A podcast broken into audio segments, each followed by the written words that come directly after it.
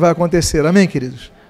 Então eu falei, não vou falar sobre o número 20, porque o número 20 para nós é tão significativo nesse ano, e eu quero falar sobre o que a Bíblia aponta quanto ao número 20. Os irmãos estão dispostos a caminharmos sobre o significado do número 20 na Bíblia?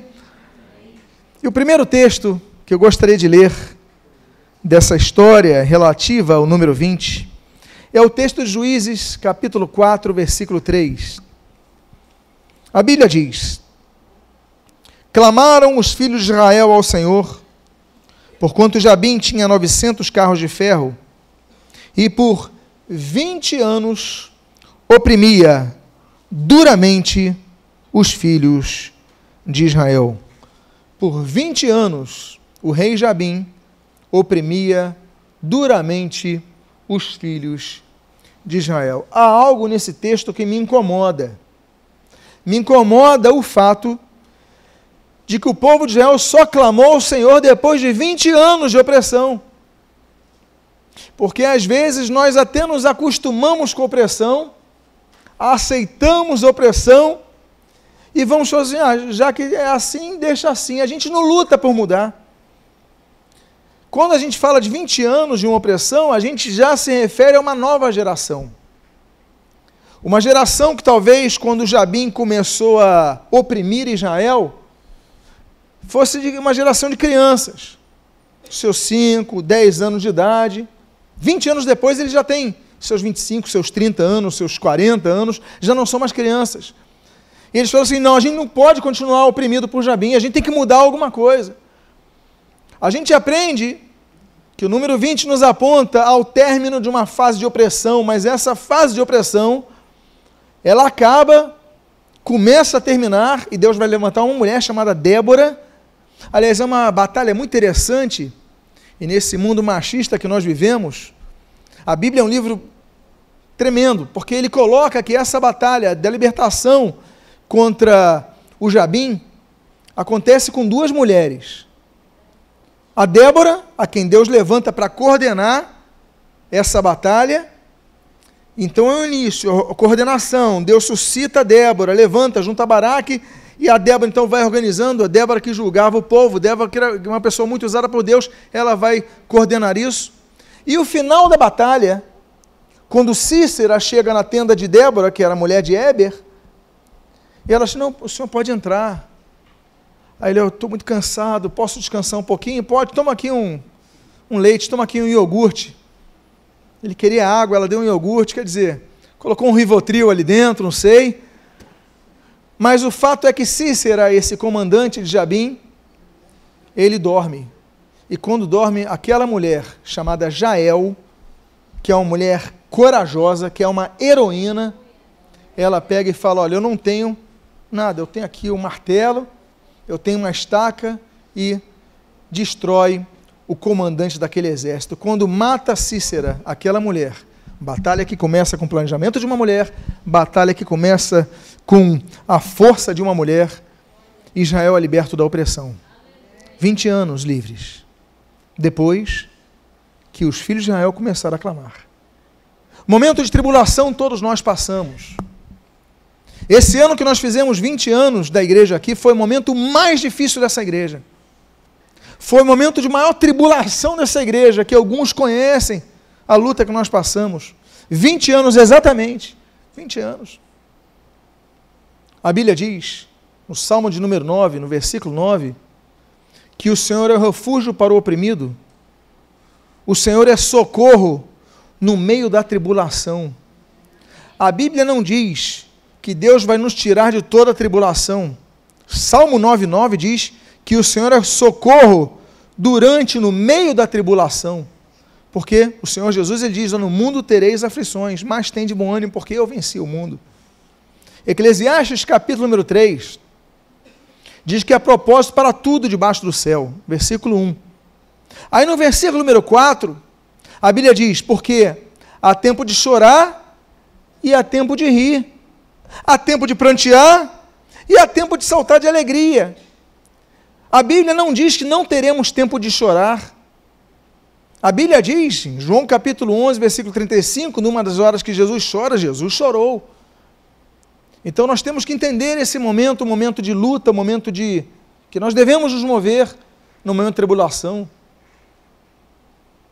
Amados irmãos, a Bíblia diz em 1 Pedro capítulo 5 que olha, nós devemos sujeitar diante da potentosa mão de Deus, para que ao seu tempo ele nos exalte.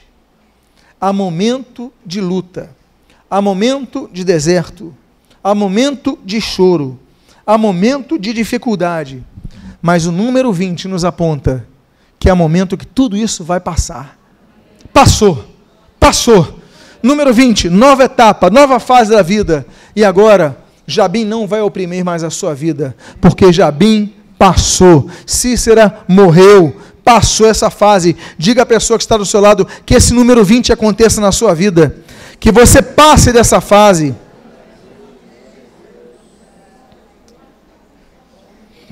O número 20 nos ensina uma segunda coisa. A Bíblia diz em Gênesis capítulo de número 37, no versículo de número 28.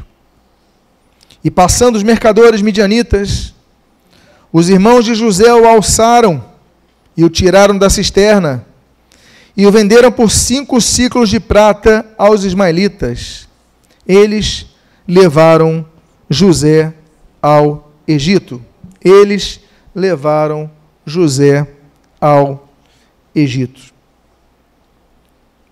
Amados irmãos, que dor desse homem. José era o filho, então caçula, filho de Jacó, muito querido. Jacó, ele falhou em muitas coisas, e uma delas era demonstrar preferência pelo seu caçula. Aí ele, os, os seus irmãos já o invejavam. Aí seu pai vai fazer uma túnica colorida, cheia, bonita, diferente, todo mundo com aquela mesma túnica, mesma cor, mas para o José não. José vai ser de uma túnica colorida, vai ser diferente. Meu filhinho, meu caçula. E José passa a ter um outro problema. Deus começa a mostrar revelações a ele.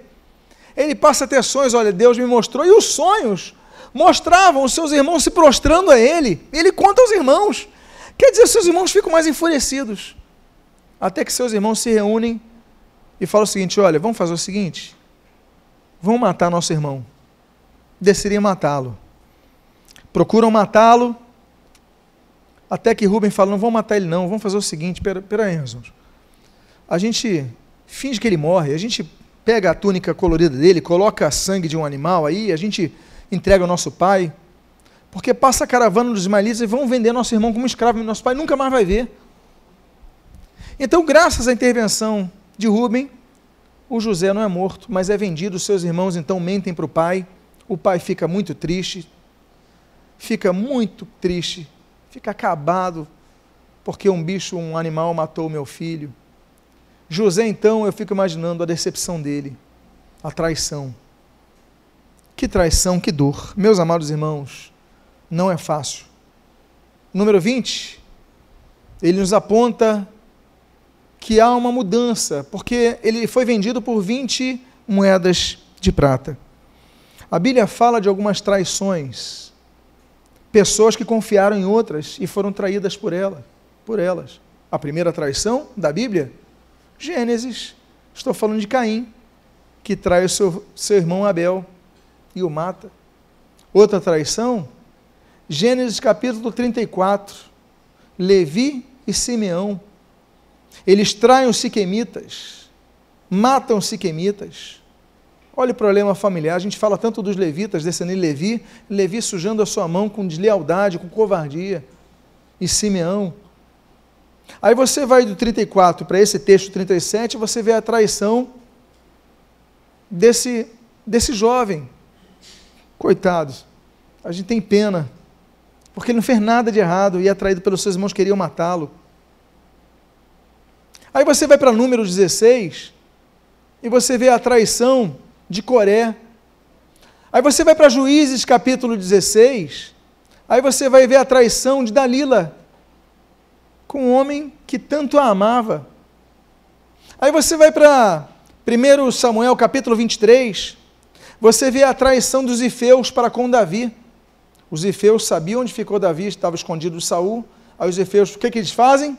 Não, tranquilo, tudo bem. Vão a Saul e falam: Davi está ali. Traição. Aí você vai para 1 Samuel, 2 Samuel capítulo 3, aí você tem outra traição de Joabe para Abner. Aí você vai para 2 Samuel, capítulo 15, você vê a traição de Atofel, que eram conselheiros de Davi, um, um idoso, conselheiro, e daqui a pouco ele vai acompanhar a rebelião de Absalão, traições sobre traições. Aí você começa, você lembra da 1 Reis capítulo 1, a traição de Adonias, o filho de Davi.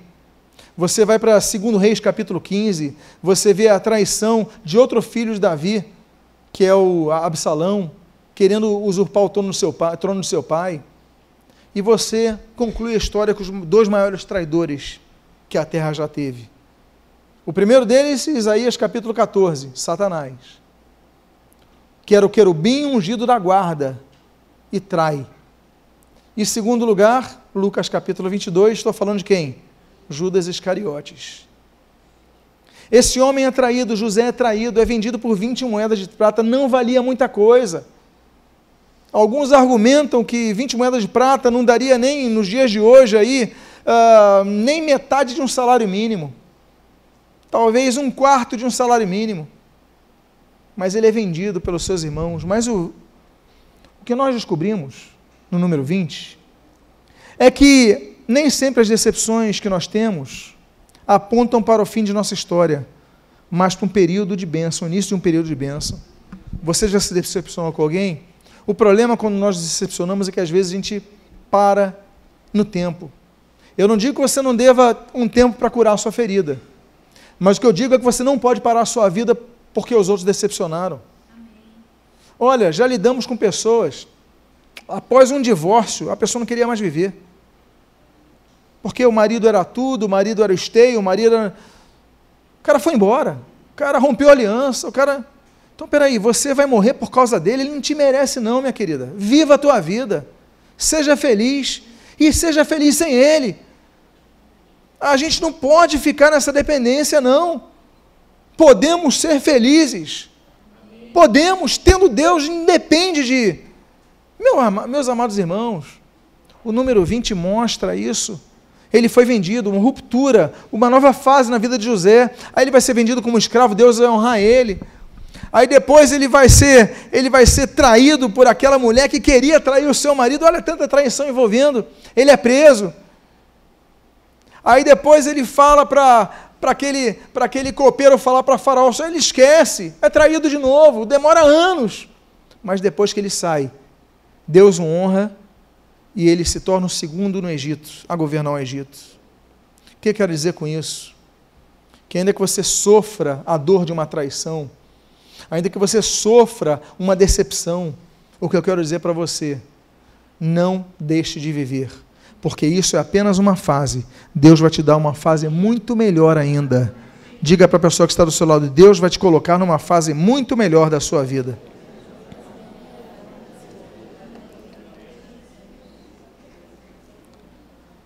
Uma terceira coisa que nós aprendemos com o número 20 está no segundo livro dos Reis, capítulo 4, versículos 42, 43, 44. O texto diz assim: Veio um homem de Baal Salissa e trouxe ao homem de Deus pães das primícias.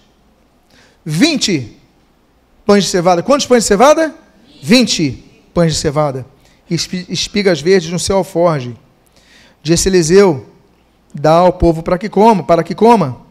Porém, seu servo lhe disse: Como eu hei de pôr isso diante de cem homens?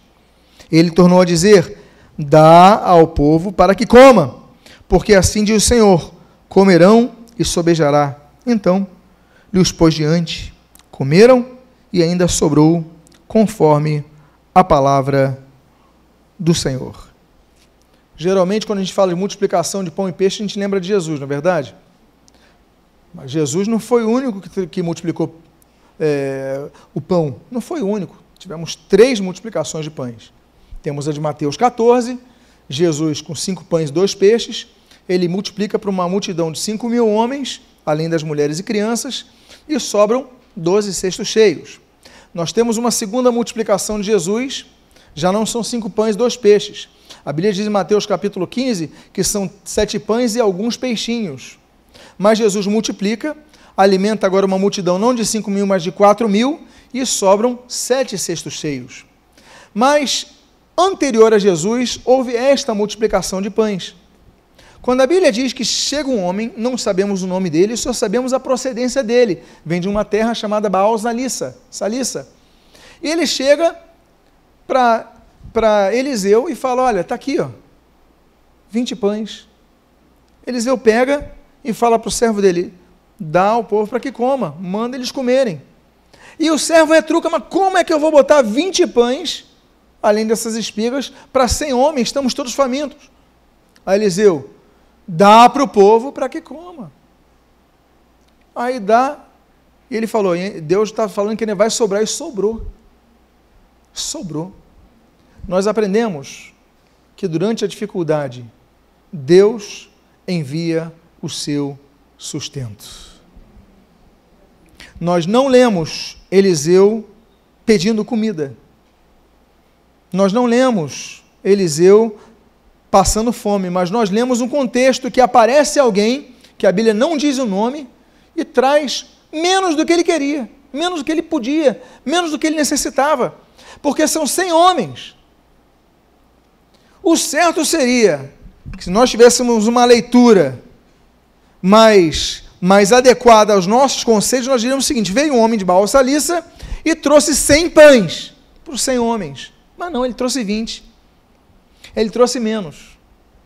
Por que, que ele trouxe 20 e não 100? Deus não podia enviar ele com 100 pães? Deus não podia enviar ele com 200 pães? Mas enviou com 20. Por quê? Porque às vezes Deus permite que nós passemos situações que nós temos pouca coisa. Talvez você não tenha capacidade de usar uma espada, uma coraça, mas você só tem aquelas pedrinhas do ribeiro. E você, em vez de ter uma lança, você tem uma tiradeira, uma funda. Mas é o que Deus permite que você tenha. E o que Deus permite que você tenha, meus amados irmãos, é o que Deus quer usar. O que você tem em mãos pode não ser o que você acha que você precise, mas basta o que você tem em mãos para Deus te dar a vitória. Manda 20 pães. Eu fico imaginando Eliseu sendo provado nessa hora. Não foi só um servo de Eliseu que foi provado, foi Eliseu. Porque ele podia falar assim: obrigado pelo milagre. Mas não dá para alimentar 100. Ele pega os 20, Deus está dizendo que vai multiplicar. O que, que você tem? Talvez você não tenha todos os recursos que você queira na sua conta bancária para alcançar o que você precisa, o que você quer. Mas tudo que você tem, você talvez não tenha as amizades que você queria, os contatos que você queria, mas tudo que você tem é o que você precisa para Deus fazer o milagre. O que você precisa é agradecer aquele pão nosso de cada dia que nos dá hoje. É interessante que aquela oração, no meio do Sermão do Monte, ali em Mateus capítulo 6, que as sociedades bíblicas intitulam como oração do Pai Nosso, ele não nos ensina a orar dizendo o seguinte: olha, o cordeiro assado que nos dá hoje, nos dás hoje. Ou ele não fala assim, olha, é, um banquete que nos dás hoje. Ele pede para nós agradecermos o pão nosso de cada dia, está no singular, o pão nosso, artigo definido no singular, masculino é o pão nosso de cada dia. Mas nós devemos dar graças. Não são os pães. O pão é pouco. Mas quando Jesus fala isso, aqueles judeus estavam se lembrando de outro pão. O pão de Êxodo, que é o maná que descia do céu, que era o pão nosso de cada dia. Aí Jesus fala: olha, vocês reclamaram do deserto, então vamos agradecer. O pão nosso de cada dia é tudo que nós precisamos para o nosso sustento. Então Jesus nos ensina, através dessa passagem com o número 20, 20 pães bastam para saciar as necessidades que nós temos. Nós temos outra coisa a aprender com o número 20. Algo muito bonito nesse texto. A Bíblia diz em 1 Reis, capítulo 9, versículo 10, o seguinte: Ao fim de 20 anos, terminara Salomão as duas casas, a casa do Senhor e a casa do rei. Quando nós vemos o projeto de Davi para construir o templo, projeto esse não concluído por ele em vida, mas entregue, outorgado, delegado ao seu filho Salomão para que o completasse. A gente, se estivesse escrevendo um quadrinho, a gente pegaria assim um projeto e logo depois a gente veria no outro quadrinho a inauguração do templo. A gente pensa que foi rápido, 20 anos. 20 anos. E a Bíblia diz nesse texto que 20, e não é pouca coisa, 20 anos não é pouca coisa. Mas nós vemos nesse texto, é o tempo que nós temos aqui, mas nós vemos nesse texto que em 20 anos ele conclui a casa do Senhor e a casa do rei. Ele faz as duas. Por que, que ele faz as duas? Por que, que ele não faz só a casa do Senhor primeiro? Porque a prioridade é o Senhor. Por que, que ele não termina a casa do Senhor primeiro, depois eu faço a casa do rei? Porque teoricamente nós pensaríamos assim. Porque nós começamos a aprender algumas coisas muito importantes. Nós não podemos apenas construir a casa do Senhor, nos envolvermos na obra do Senhor, sem construirmos a nossa casa, a nossa família, descuidando a nossa família. Alguns só constroem a casa do Senhor, só se aplicam nos ministérios e abandonam suas famílias. Isso está errado. Outros só constroem as suas famílias, mas abandonam a casa do Senhor. Isso está errado. Esse texto tem essa riqueza porque o Espírito Santo nos faz enxergar que na nossa vida nós devemos construir e a construção não é rápida. A construção é demorada, 20 anos numa obra, meus irmãos. Eu não sei se desse texto que vem aquele ditado, isso é obra de igreja. Já ouviu esse ditado? Deve ser esse, esse texto. Porque 20 anos é muito tempo. Tudo bem que era grande, não tinha a tecnologia de hoje, mas mesmo assim, 20 anos é uma geração.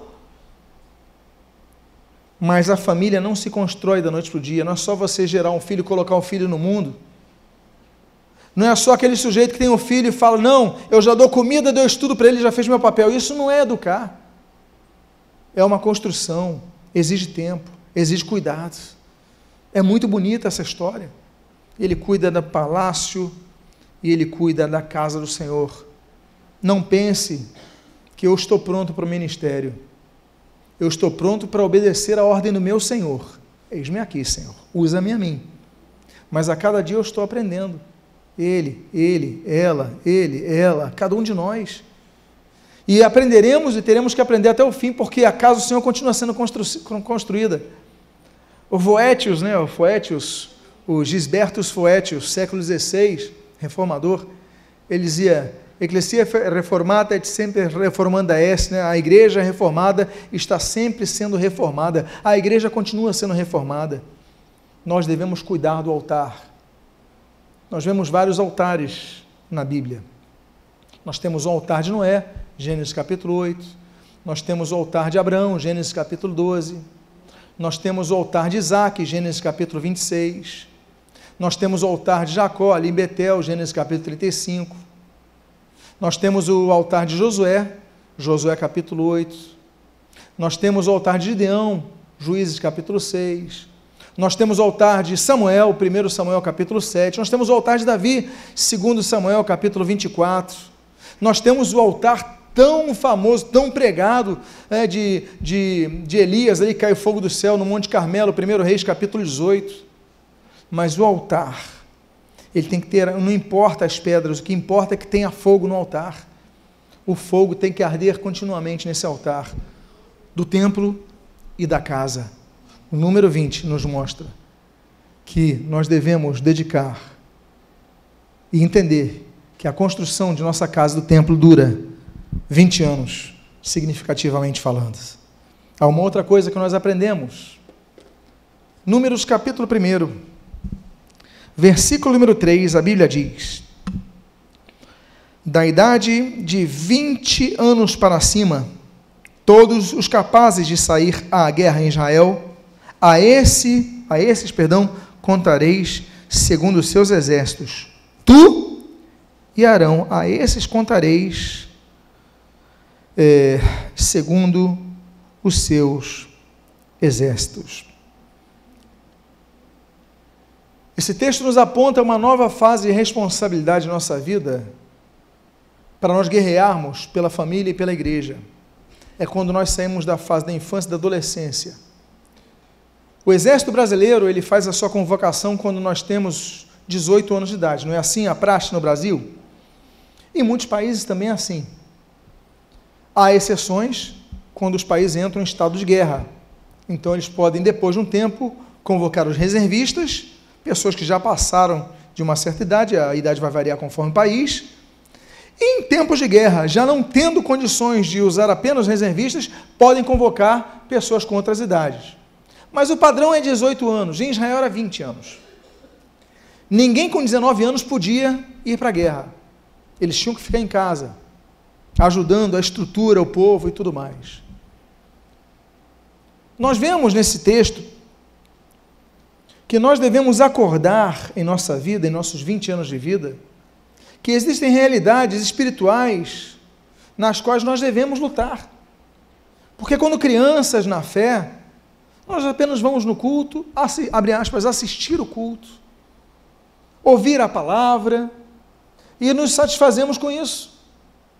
Durante a semana não oramos, não lutamos em oração, não fazemos propósitos com Deus, não exercemos nossa fé. A gente se acostuma, bom, eu só vou na igreja domingo, ou quarta-feira, ou em outro culto, e pronto, vou embora para casa. Não é isso que Deus quer de você. É que você saia dessa condição e você comece a enxergar as realidades espirituais, porque existem. Guerras espirituais são travadas. Como não nos lembrarmos, por exemplo, Êxodo capítulo 17, aquela vitória de Israel contra os Amalequitas, que Israel só avançava quando Moisés estava com seus braços erguidos, isso é espiritual. Isso é estratégia de guerra, nem capacidade bélica. Isso é espiritual, levantava o braço, Israel avançava, descia o braço, Israel recuava. Isso é uma batalha espiritual.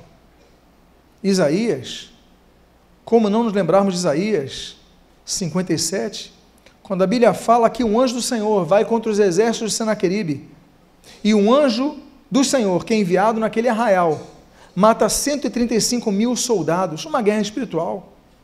Como não nos lembramos da guerra espiritual que Jesus enfrenta Satanás ali naquele, naquele monte em Jericó, Mateus capítulo 4.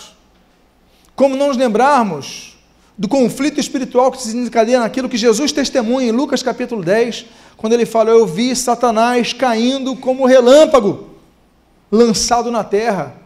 Jesus testemunha a queda de Satanás, guerra espiritual. Outra guerra espiritual acontecida no passado acontece quando Moisés morre. Judas, versículo 9. A Bíblia diz que contendia Miguel contra Satanás a respeito do corpo de Moisés. Essas são guerras espirituais que a Bíblia testemunha sobre o passado.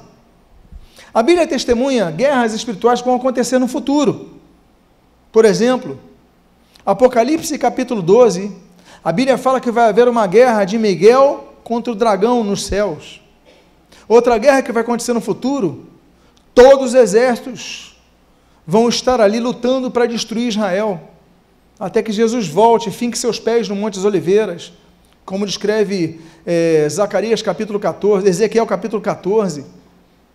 O texto de Apocalipse capítulo 20 fala de, da guerra, Gog e Magog e as nações na terra querendo destruir Israel. E Gog e Magog a gente já vê pelo mapa de onde era Gog e Magog, é ao norte de Israel, às vezes no norte, a Rússia. Já existe inimizade. A Rússia hoje já é um dos grandes parceiros da Síria, do governo Assad, que toda hora está querendo insuflar um mísselzinho. A Rússia apoia o Irã, que apoia o Hezbollah no Líbano, que fica lançando seus foguetes. E insufla Hamas ali no sul, no, sul no, no sudoeste, que fica na faixa de Gaza, para lançar seus foguetes. Querem destruir Israel. A gente vai ver que um dia o urso do norte vai se levantar. A Bíblia fala dos reis do Oriente que vão vir. Dois milhões, a Bíblia ainda diz a, a quantidade de soldados. Aí você vai somar os exércitos da China e da Coreia do Norte, os reis do Oriente, assim a Bíblia diz, eles são do Oriente. E quantos? Qual é o poderio bélico? 2 milhões. Vão todos querer destruir Israel. Então a Bíblia fala de guerras do futuro. Agora, nós temos que nos ater a três guerras do presente. A Bíblia fala, por exemplo, em Gálatas capítulo 5, que nós temos a guerra contra a nossa carne. A Bíblia fala em 1 João capítulo 5 que nós temos a guerra contra este mundo. E a Bíblia fala em Efésios capítulo 6, versículo 12, ele fala o seguinte, olha, porque a nossa luta não é contra sangue e carne, e sim contra, aí ele fala quatro níveis da hierarquia satânica, quatro níveis da hierarquia angelical caída. Então ele fala, nossa luta não é contra sangue nem contra carne, mas contra principados e potestades e dominadores deste mundo tenebroso e as forças espirituais do mal nas regiões celestes. Ou seja, hoje nós lidamos com uma guerra contra a carne, uma guerra contra esse mundo corrompido e uma guerra sobre quatro esferas, quatro níveis atuantes nas regiões espirituais para nos derrubar. E fala: é a nossa guerra. É a nossa. Nós estamos inseridos nessa guerra. O texto então diz: dos 20 anos para cima, todos capazes de ser a guerra. Chega nós esquecermos que nós estamos numa guerra espiritual, temos que ter uma noção da guerra espiritual e irmos em frente. Há uma outra coisa que o número 20 nos ensina. É a que nós lemos em 1 Crônicas, capítulo 23, versículo 24. A Bíblia diz: São estes os filhos de Levi, segundo as suas famílias, e chefes delas, segundo foram contados nominalmente um por um encarregados do que? Do ministério da casa do Senhor, de 20 anos para cima. De 20 anos para cima. Existe uma teoria no meio evangélico que de uns anos para cá, eu acho que dos anos 80 para aqui, começou a fazer uma associação dos músicos com os levitas. Não, os músicos são os levitas, vou chamar aqui os levitas e tal. Essa associação é é uma interpretação muito delicada. Porque sim, os músicos daquela época eram levitas. Mas levitas não eram apenas os músicos daquela época, eram todos que trabalhavam na seara do Senhor. Os sacerdotes eram levitas. O que nós chamaríamos no Novo Testamento da terminologia diáconos eram levitas. Os introdutores que nós chamamos hoje seriam levitas. O pessoal que está no som seriam levitas. Então não é só os músicos, como nós costumamos associar. Mas, independentemente disso, tem outro detalhe importante. Só podia servir na casa do Senhor levita que tivesse 20 anos de idade. Nós temos músicos com menos de 20 anos de idade. Vocês viram tocar aqui os músicos novos com menos de 20 anos de idade. Cantando com menos de 20 anos de idade, os irmãos servindo ali com menos de 20 anos de idade. Por quê? Porque não estamos mais debaixo das leis levíticas estamos numa nova aliança, um novo testamento que Jesus legou à igreja, ao seu povo. Então, ainda que associássemos os músicos, não, somos levidos no Antigo Testamento, então tem que, ser, tem que ter 20 anos. Mas o que eu não quero dizer é o seguinte: com 20 anos eles podiam servir na casa do Senhor. Aí, no número 20, nos, lembra uma nova fase de responsabilidades para o serviço na obra de Deus, porque nós não queremos nos envolver. Nós queremos chegar no culto, ouvirmos, sermos servidos e irmos embora. Nos esquecemos dos dons espirituais que Deus nos dá. A Bíblia traz listagens de dons espirituais. Romanos capítulo 12. Aí nós temos 1 Coríntios capítulo 12. Aí nós temos 1 Coríntios capítulo número é, 14. Nós temos Efésios 4, 11. E nós temos 1 Pedro capítulo 4 são cinco listagens neotestamentárias que trazem os dons espirituais. A Bíblia diz que os dons espirituais são para edificação da igreja, edificação toda a comunidade cristã, eles são assim. A Bíblia diz para nós ah, sermos zelosos em buscar os dons espirituais, 1 Coríntios capítulo 14, temos que procurar com zelo, não podemos deixar de procurar. E a Bíblia diz em procurar com zelos os melhores dons espirituais. Você tem que procurar o seu dom, por quê? Porque a Bíblia diz que todo mundo que se converte recebe um dom espiritual. 1 Coríntios capítulo 4, versículo 10. Nós devemos servir a Deus conforme o dom que Ele nos deu. Não é isso que diz a Bíblia? Então nós não podemos aceitar uma situação que você não adentre os seus 20 anos, e eu não estou falando exatos 20 anos, estou falando simbólicos. É a fase que, olha, agora eu estou com 20 anos, agora eu posso servir como levita na casa de Deus. Agora eu já não sou uma criança, eu quero me envolver na obra. Todo cristão tem que acordar para isso, para se envolver na obra do Senhor, ativamente, de maneira ativa, e não apenas querer ser servido, mas servirmos a Deus. Nós temos outro texto que nos ensina o que, é que nós devemos fazer, e esse é o último que eu gostaria de compartilhar. A Bíblia diz: 20 anos permaneci em tua casa, 14 anos te servi por tuas duas filhas, e seis anos por teu rebanho. Jacó tinha muitos defeitos, nós conhecemos eles. Muitos defeitos. Mas também tinha virtudes. E uma virtude que a gente tem que aplaudir Jacó é a seguinte: ele lutava pelos seus sonhos. Ele trabalhava pelos seus sonhos. Ele não desistia fácil. Ele tinha seus medos. Lembra o conflito com Esaú? Não, vão vocês na frente, vou aqui atrás. Não queria. Deus mandou ele, tem que ir mesmo. Volta para o caminho de onde viestes.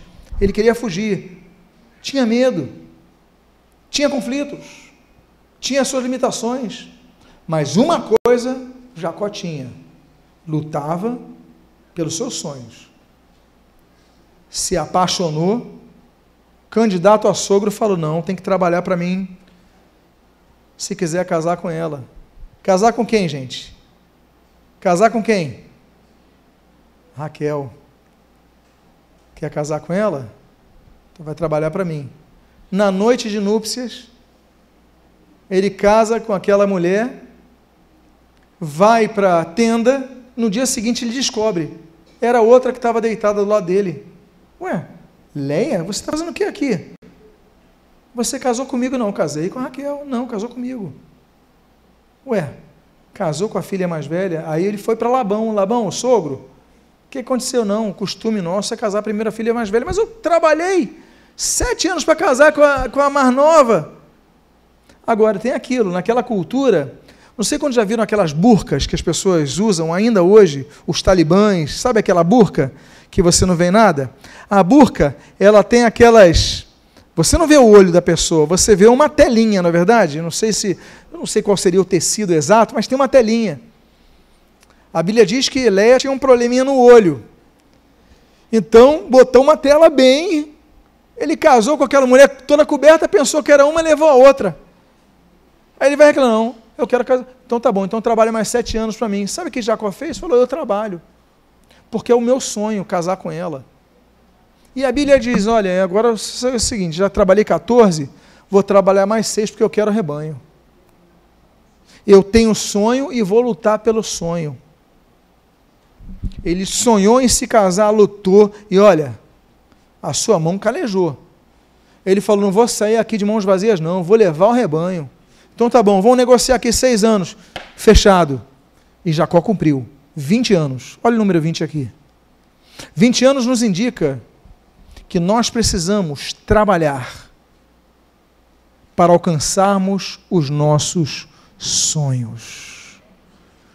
Tem crente que pensa que orar por um sonho vai fazer com que ele não precise trabalhar por este.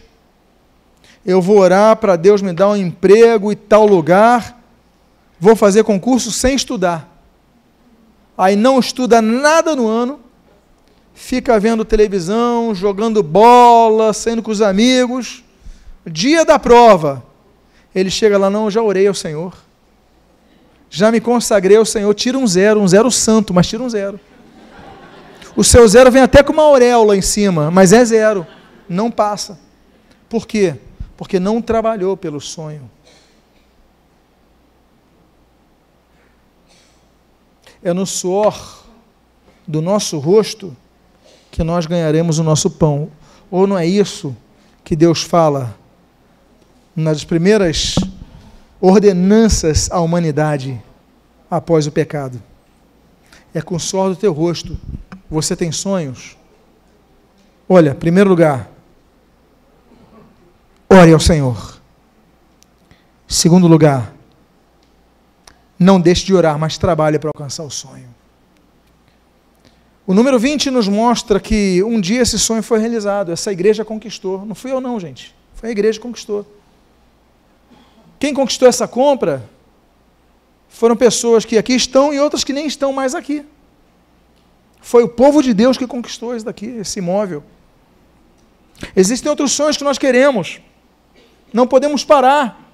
Já tínhamos a sede, ó, vamos abrir uma igreja no Borel. Abrimos o Borel.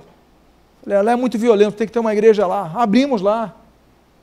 Aí surge a igreja da usina, aí vamos para a Central do Brasil, vamos para o Rio Comprido, vamos para o Alto Boa Vista, vamos para Andaraí, vamos para o Riachuelo, vamos para. Aí pronto, vamos, vamos para onde Deus permitir.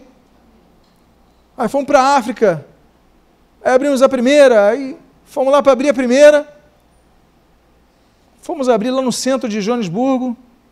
Aí nós estamos passando ali por um, por um, um bar chamado Malvern. Opa, local para lugar, vamos abrir outra aqui. Aí na volta a gente passa por Rosetenville, uma outra comunidade de nigerianos, muito grande. Vamos abrir aqui. Fomos abrir uma, abrimos quatro. A gente não pode parar de sonhar para realizar as coisas, nem do reino de Deus, nem nossas vidas. O número 20, e eu encerro com isso, nos indica que nós devemos orar ao Senhor, mas lutar por nossos sonhos. Essa sede, há 20 anos, está aqui, inaugurada porque pessoas sonharam e pessoas agiram. E o teu sonho? Eu quero fazer uma oração por sua vida. Eu quero convidar a que você, por favor, fique de pé.